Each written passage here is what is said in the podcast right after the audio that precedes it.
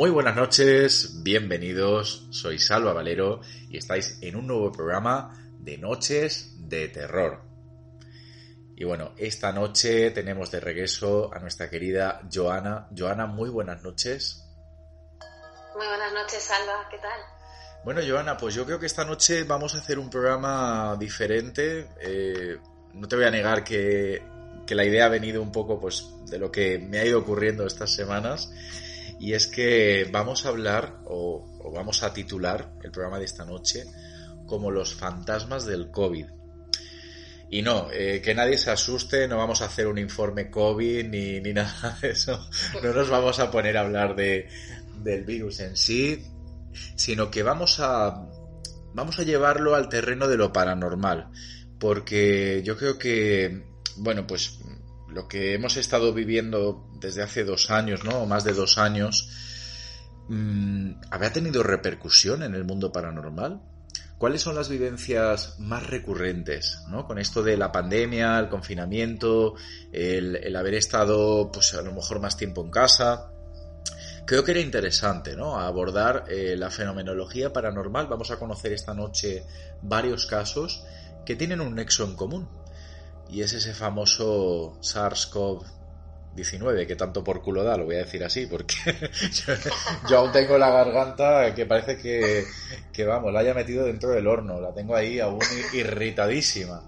Así que hoy vamos a hablar del bichito, pero enlazándolo con el tema paranormal. ¿Qué te parece la idea, Joana? Pues me parece muy bien, porque la ciencia se la dejamos para las que sepan de ello, Exacto. para nosotros eh, el mundo paranormal, que es lo que, que, es lo que nos apasiona. Muy bien, muy bien, muy bien. Bueno, pues eh, la verdad que nos traes hoy un, un dossier completísimo y creo que podemos adelantar que las historias que vamos a conocer esta noche prácticamente recorren todo el globo. Pues sí, efectivamente, hemos encontrado testimonios de, de, prácticamente todo el mundo. Es maravilloso que se haya podido eh, reportar tanta información al respecto. Mira, yo la primera pregunta que me gustaría hacerte, Joana, sobre estos casos que has recopilado sí. es la siguiente. ¿Ha habido mayor fenomenología con esto de la pandemia?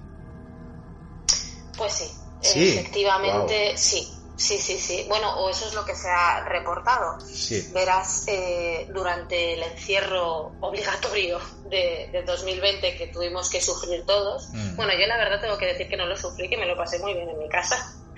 Pero, pero sí, otra gente sí que lo sufrió, que sí que le dio como más claustrofobia, que soy muy casera. Mm. Y, y, bueno, eh, este, este encierro, tal y como te digo, obligatorio, eh, que provocó esta pandemia mundial, pues provocó que los grupos de investigadores de, de, lo paranormal y cazadores de fantasmas, etcétera, reportaran un aumento, diría, considerable eh, de peticiones de diferentes personas para que fueran a investigar pues, sucesos paranormales que, que se, bueno, que, que, experimentaban en sus hogares. Se reporta incluso, mira, ahora esto a lo mejor tú que vives solo, a ver qué te, tú qué opinas, ¿no? Eh, casos de personas que, que, viven solas y que comentaban que, que tener una presencia en su hogar eh, les daba pues cierto sentimiento de, de, algo reconfortante, ¿no? Imagínate una persona en situación de soledad durante tantísimas semanas que estuvimos, pues tener a alguien o sentir a alguien en tu casa puede ser hasta, hasta una buena sensación, ¿no? El estar solos durante tantos días era como si tuvieran a alguien que les velara. Pero bueno, mm, no todas las experiencias de esas personas que han vivido sucesos paranormales mm. van a ser tan agradables. No sé yo hasta qué, punto, no sé hasta qué punto es reconfortante. Tú imagínate que estás ahí, vamos a, remontarnos, ¿no? A la época del 2020. Imagínate, estás ahí 8 de la tarde aplaudiendo en el balcón y de repente escuchas palmas dentro de casa. A mí me daría algo, la verdad. Bueno, sí, visto así, sí. Me ha recordado a esa famosa escena de, la película de Expediente Warren que, enciende la, cerilla y, ve al lado de su cara, siente al lado de su cara unas manos que dan palmadas. Y es que fíjate que ahora que mencionas una película, a mí hay una película muy poco conocida que me gustó mucho.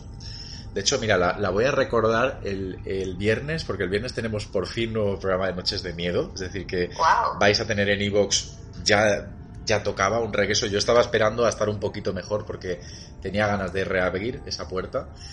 Eh, y quiero reivindicar una película que no es muy conocida. En inglés se llama 100 Feet, 100 Pasos.